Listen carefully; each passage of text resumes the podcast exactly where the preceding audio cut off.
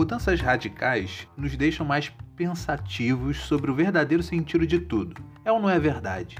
Diante das incertezas, nos perguntamos como conduzir a nossa vida e tomar escolhas diante das angústias provocadas por certas situações inesperadas. Os gregos antigos passaram por uma fase de mudanças tão profundas na sua forma de organização política que acabou por dar origem a diversas gerações de pensadores interessados a responder a seguinte pergunta: como ser feliz? Esse período de pensamento grego nós chamamos de helenístico. E então, vamos entender melhor o que essas filosofias têm a nos ensinar? Eu sou o professor Paulo Vitor e esse é o podcast semanal Filósofos do Enem.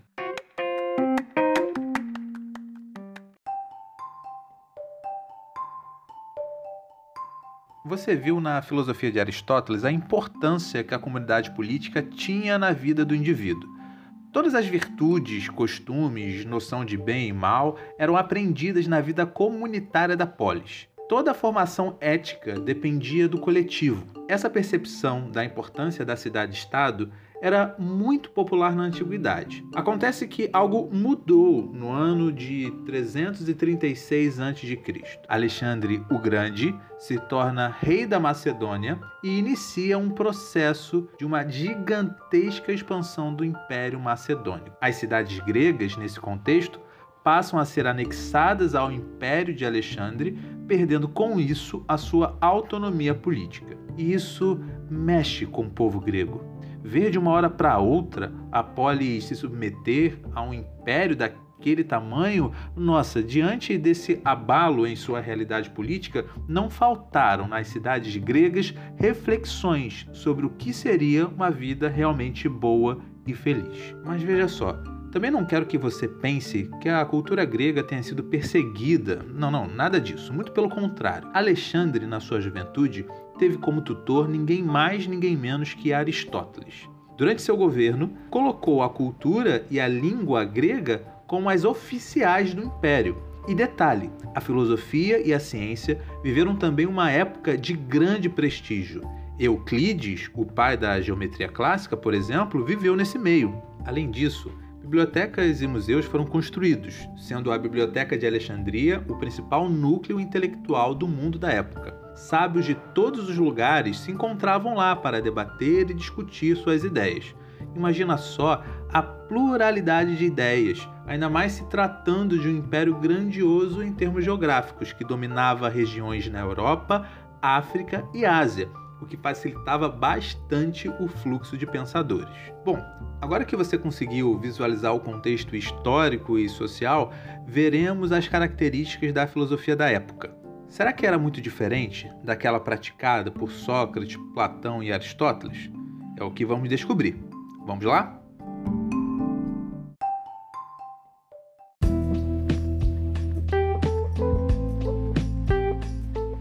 Platão e Aristóteles tinham cada um a sua escola, a academia e o liceu, respectivamente. Esse modelo de fazer filosofia facilitava a consolidação das suas ideias. Afinal, eles tinham um público fixo que convivia diariamente com as suas doutrinas. E óbvio, com o passar do tempo, mesmo com a morte dos fundadores, as ideias se propagavam, ganhando cada vez mais adesão de outros seguidores. Acontece que isso se tornou um hábito o período helenístico não foi marcado por grandes personalidades, mas sim por escolas de pensamento. Só que, veja, o termo escola aqui não se trata de construções físicas como o colégio ou o cursinho que você estuda, mas sim de doutrinas filosóficas que eram pregadas por um conjunto de pensadores no decorrer das gerações. Não podemos achar que o platonismo e o aristotelismo foram as únicas escolas existentes. Não, não. Ambas, na verdade, passaram por altos e baixos. No Ocidente, a que resistiu por mais tempo antes da era medieval foi o platonismo. Por exemplo, no século III d.C., o filósofo Plotino foi um forte entusiasta do pensamento platônico, chegando até a misturar certas ideias suas com filosofias esotéricas, ressaltando a ideia de purificação da alma, o que dava um tom bem místico para Platão. Por isso, o mais correto é chamar Plotino de neoplatônico, justamente por conta das modificações realizadas por ele. Já o aristotelismo, ele foi perdendo força mais cedo. Quem se interessava mais por ele eram os árabes, que foram responsáveis por guardar os escritos de Aristóteles até a redescoberta pelos filósofos medievais. Bom, mas isso veremos mais para frente com mais detalhes. É importante ressaltar que existiram várias escolas helenísticas, muitas mesmo, além das combinações que os pensadores costumavam fazer entre elas na tentativa de unificar as diferentes doutrinas, uma prática que ficou conhecida como ecleticismo. Independente das particularidades, todas elas tinham em comum a necessidade de responder à seguinte pergunta: qual estilo de vida nos traz tranquilidade e felicidade? Bom, é importante você saber o seguinte: as palavras tranquilidade em grego se diz ataraxia e felicidade, como já vimos em outras aulas, eudaimonia. Caso você queira saber como se escreve, basta você acessar o quadro resumo dessa aula na nossa página do Instagram, arroba filósofos do Enem. Por motivos óbvios, evidentemente, não iremos estudar todas as escolas, mas as principais, que são o estoicismo, epicurismo, ceticismo e cinismo.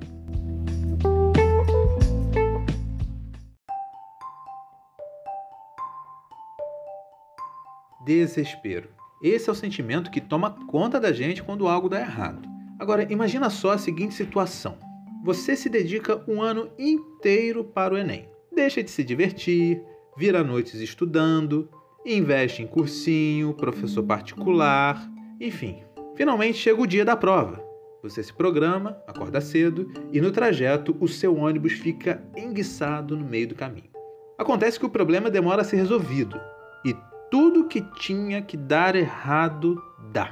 No final, você não chega a tempo e perde a sua prova. Ai, que frustração, né? Todo ano de preparação foi simplesmente por água abaixo. Então, o desespero assume a frente das suas emoções. É, mas veja só, e se por um acaso essa maré de azar já estivesse escrita no seu destino? Já parou para pensar sobre isso? É, será que todos os acontecimentos que ocorreram com você deveriam acontecer por uma questão de equilíbrio do cosmos, da natureza? Bom, essa percepção dos acontecimentos é defendida pelo estoicismo.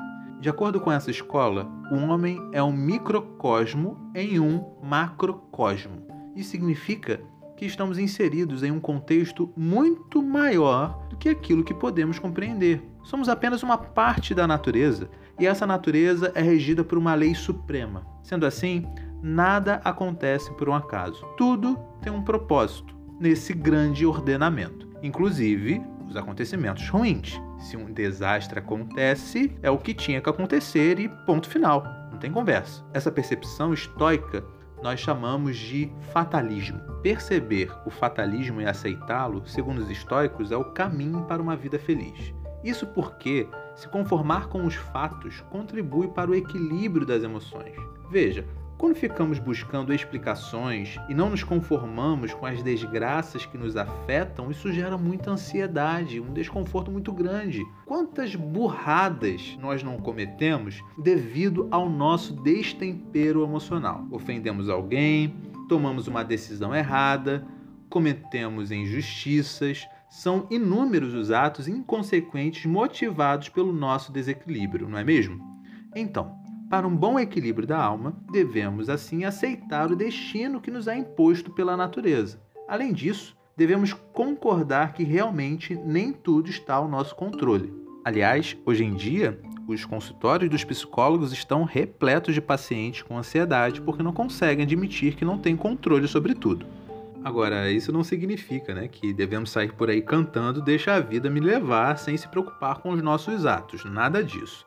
É nossa obrigação, segundo os estoicos, compreender como devemos agir de acordo com a vontade da natureza. Para que isso seja possível, o estoicismo afirma que devemos seguir um processo. Primeiro, nós investigamos a natureza e suas leis. Em seguida, organizamos esse saber através do raciocínio lógico. A consequência dessa capacidade de ter uma visão ampla da realidade, da natureza, nos traz uma vida com atitudes virtuosas. Todo esse processo ficou conhecido como árvore estoica. A raiz seria a física, ou seja, conhecimento da natureza, a lógica, o tronco, e os frutos dessa árvore, a ética. Agora, como identificar os frutos da nossa vida? Ou seja, como saber se temos uma vida realmente virtuosa? Os estoicos acreditavam que existem três virtudes que são essenciais para uma vida plena e feliz. A primeira é a coragem. Essa virtude consiste na capacidade de discernir o que devemos temer e o que não devemos temer. Em seguida, temos a virtude da inteligência, que é saber o que é o bem e o que é o mal. E por último, a virtude da justiça, que é a nossa capacidade de dar a cada um o que lhe é devido. Essa corrente ela é inaugurada por Zenão de Sítio, do século III a.C. O Zenão ele tinha o hábito de se reunir com seus discípulos debaixo dos pórticos da cidade. E a palavra pórtico em grego é estoar. Por isso, o nome da escola ficou como estoicismo, porque estoicos seriam aqueles que ficavam debaixo da estoá, ou seja, dos pórticos. Essa corrente filosófica se manteve até o século I depois de Cristo, ou seja, foram aproximadamente 400 anos. O estoicismo ganhou bastante destaque através dos pensadores latinos como Epiteto, Sêneca e Marco Aurélio. Acho que deu para perceber também, durante a explicação, que o estoicismo tem uma certa similaridade com o cristianismo, é ou não é? Isso não é por um acaso. De fato, a influência do estoicismo era grande no início da era cristã. Mas veremos isso mais a fundo nas aulas de filosofia medieval. Bom, em filosofia, para toda boa teoria existe uma contrária, e pior, uma tão boa quanto. Com o estoicismo não é diferente.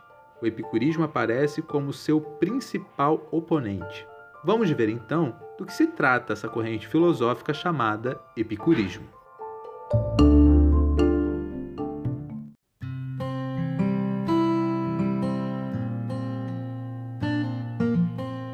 Você faria se tivesse a certeza de que a única coisa que existe é a realidade material e nada mais? Que os deuses não existem, muito menos uma alma que parte para um plano imaterial. É, isso mesmo. Morreu, acabou. Hum? Muito provavelmente você iria querer aproveitar a vida ao máximo, explorando os prazeres mais intensos que ela tem a proporcionar. Dessa maneira pensavam os epicuristas. Epicuro, o fundador dessa escola, era um seguidor da doutrina de Demócrito. É isso mesmo, o cara que inventou o termo átomo, conforme vimos na segunda aula sobre pré-socráticos. O atomismo, como era chamado sua filosofia, entendia que tudo que existe é um arranjo de átomos, partículas indivisíveis, que estão separadas pelo simples e mero vazio. Não existe uma lei suprema, um Deus ou qualquer força invisível ordenando tais átomos. Além disso, o arranjo atômico não é estático, está em constante transformação. Nitidamente, o epicurismo, com a sua adesão ao atomismo, se apresenta como uma corrente materialista, que só acredita na matéria, e mobilista também, que acredita na constante transformação da mesma. A crença de que a vida de agora é a única que temos é capaz de gerar uma grande tranquilidade em nós. Isso porque, ao acreditar nessa perspectiva, não ficamos ansiosos esperando uma vida melhor lá no além, no pós-morte. Não existir uma natureza ordenada por uma lei suprema também muda muita coisa na nossa forma de entender o certo e o errado. Segundo os epicuristas, na ética não existe nenhum motivo para opor razão e emoção, como os estoicos acreditavam que deveria ser. O prazer em si mesmo não é algo que precisa ser controlado a qualquer custo. Muito pelo contrário, segundo os epicuristas, o prazer está diretamente associado com o bem, enquanto a dor está associada ao mal. Sendo assim, quanto maior o prazer, melhor é a ação em termos éticos. Bom, você deve estar louco, né, para quando acabar esse podcast justificar para o mundo a sua vida doidada com base no epicurismo. É, não, não faça isso porque não é bem assim. O epicurismo acredita que existe uma ordem dos prazeres. Quanto mais passageiro é o prazer, pior é a sua categoria. Por exemplo, o prazer de comer um bolo de chocolate é extremamente passageiro, porque assim que você termina de comer o último pedaço, acabou. Simplesmente ele deixa de existir. Além disso, não é um prazer necessário, pois nem é algo que precisamos para sobreviver. Já um alimento nutritivo é algo sim necessário, pois sem nutrientes nós não conseguimos sobreviver. Agora, além disso, o prazer da amizade nossa, é um prazer demasiadamente valioso. Um bom amigo tem um valor em si mesmo, completa a existência. Então, na hora de tomar suas decisões, deve existir um cálculo dos prazeres. Jamais devemos trocar um prazer efêmero, como o bolo de chocolate, por uma amizade. Por isso, antes de comer o bolo de chocolate do seu amigo sem a permissão dele, pense muito bem no que Epicuro disse. Por ser uma filosofia que toma como orientação o prazer, podemos chamar o epicurismo de hedonista. Mas cuidado! Como vimos, a busca pelo prazer exige prudência e uma certa moderação. Bom, vimos duas escolas com respostas precisas sobre o que é uma vida feliz. Então podemos dizer que tais escolas são dogmáticas, Entenda aqui escolas dogmáticas como aquelas que não abrem espaço para o questionamento de suas ideias. Dão sempre respostas definitivas para as questões filosóficas. Agora, você concorda que ambas são tentadoras e que não saber qual está certa pode também gerar uma ansiedade e desequilíbrio em nossa alma? Diante disso, uma terceira escola helenista aparece lançando luz sobre essa questão. Sim, eu estou falando do ceticismo. Vamos entender isso melhor.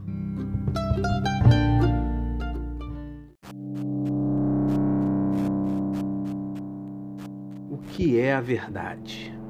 Pergunta que não quer calar, desde Sócrates, não é mesmo? De acordo com o ceticismo, não é possível falar absolutamente nada sobre a natureza das coisas, pois a essência do real é algo inacessível. Sendo assim, a postura que nos resta é nos contentarmos com aquilo que é aparente aos nossos sentidos. Bom, com isso, não restará outra saída que não seja a suspensão do juízo. Suspensão do juízo. É, o que seria exatamente isso? Você pode estar se perguntando agora. Esse conceito é muito importante, pois é ele que define a postura cética. Se liga então que eu vou esclarecê-lo melhor para você. A começar pela noção de juízo. Juízo é o nosso julgamento. Por exemplo, mentir é errado ou o quadro é branco. Tais afirmações são julgamentos sobre coisas que estão no mundo e que se apresentam a nós, como a mentira e o quadro dos exemplos citados. E veja, não é só porque as coisas se apresentam a nós de um jeito ou de outro é que realmente elas são daquele modo. Seguindo ainda os exemplos, não tenho como ter certeza se a mentira é algo ruim ou bom, assim como não posso ter absoluta certeza se o quadro é exatamente branco ou de outra cor. Então, se eu não fizer um julgamento exato sobre as coisas que estão à minha volta, só me resta, como já disse, suspender o julgamento, ou seja, o juízo. Com essa postura, o ceticismo se diferencia das filosofias dogmáticas, que ousam acreditar que já encontraram uma verdade absoluta sobre o real. O cético acredita, inclusive, que ser dogmático é algo que é contrário até mesmo à própria natureza da filosofia, que consiste na permanente busca pela verdade. Afinal, qual sentido teria a investigação filosófica se eu já tenho comigo a verdade sobre tudo? Então, a suspensão do juízo, ela permite a constante busca da verdade. E além disso, essa postura gera em nós a tão almejada ataraxia, que significa a tranquilidade para os gregos, que nos permite uma vida feliz. Nesse aspecto, acho justo concordar com o cético, pois quantas vezes nos estressamos na hora de defender nossas verdades? Como é irritante alguém não concordar com a gente quando temos tanta certeza de nossas convicções. Talvez suspender o juízo possa ser um bom exercício terapêutico para deixar a gente menos estressado, não é mesmo? Certamente você deve estar achando que o ceticismo é uma boa saída para quem tem preguiça de pensar. Afinal de contas, se não posso conhecer o real, pensar seria inútil, não é?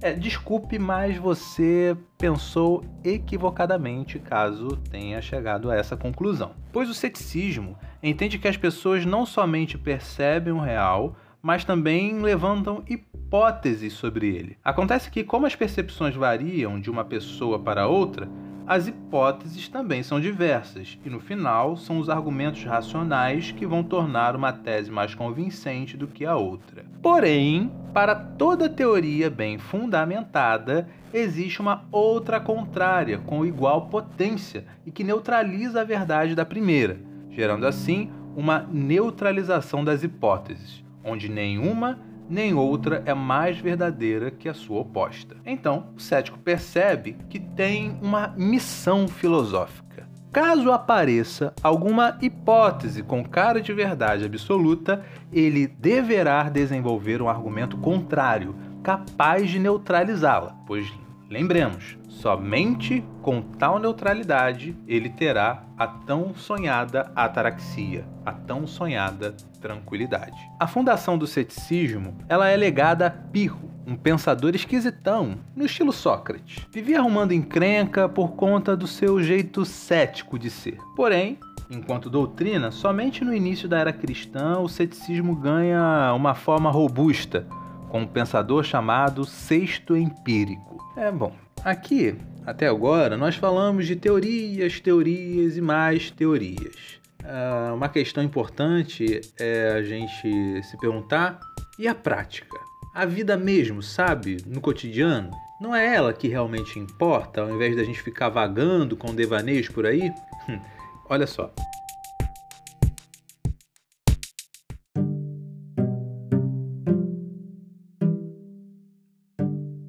Não tem ninguém que ilustre melhor o cinismo do que Diógenes de Sinope. Ele era uma pessoa que fazia questão de não seguir as convenções sociais, não ligava para status nem para o que os outros pensavam dele. A diferença a indiferença em relação às convenções sociais era tamanha que ele morava na rua dentro de um barril, preocupado apenas com aquilo que era indispensável para a sua sobrevivência, ou seja, comida e água. Desejos superficiais, como bens materiais ou comidas requintadas, assim como status dentro da sociedade, são necessidades fabricadas pelo coletivo e não fazem parte da nossa essência, não é algo que realmente nós precisamos elas só servem para nos deixar mais ansiosos, sofrendo, e por isso ignorar tais apetites é um caminho seguro para uma vida feliz. Então, podemos dizer que o cinismo defende uma vida simples que permita sermos quem nós somos na essência, ignorando os pactos sociais e os bens materiais. Existe uma história bem interessante sobre Diógenes e Alexandre o Grande. Certa vez, o imperador decidiu ir ao encontro do filósofo para lhe oferecer bens materiais e honrarias em troca de sabedoria. Diógenes estava dentro do seu barril, pegando aquele solzinho gostoso da manhã, sabe? Então chega Alexandre diante dele e diz: Posso te oferecer tudo o que você deseja. A resposta do cínico foi direta: Meu jovem, desejo apenas que você não tire o que tenho saindo da frente do sol, por favor. A mensagem do cinismo, embora pareça radical, tem muito a nos ensinar, porque ele defende que a verdadeira riqueza somos nós mesmos. Perder o sono só porque o seu amigo postou uma foto daquela viagem irada que ele fez durante o carnaval enquanto você ficava em casa lavando louça, talvez seja um sofrimento desnecessário, afinal, o que você realmente precisa talvez esteja bem debaixo do seu nariz.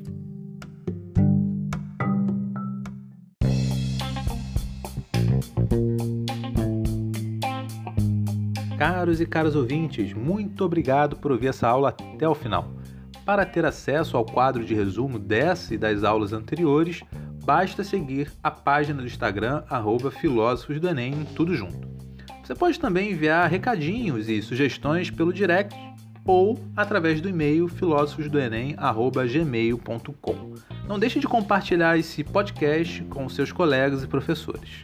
Na próxima aula, iniciaremos uma nova etapa, que é a filosofia medieval. Você não pode perder. Então, pessoal, é isso aí. Aquele abraço e até a próxima. Valeu!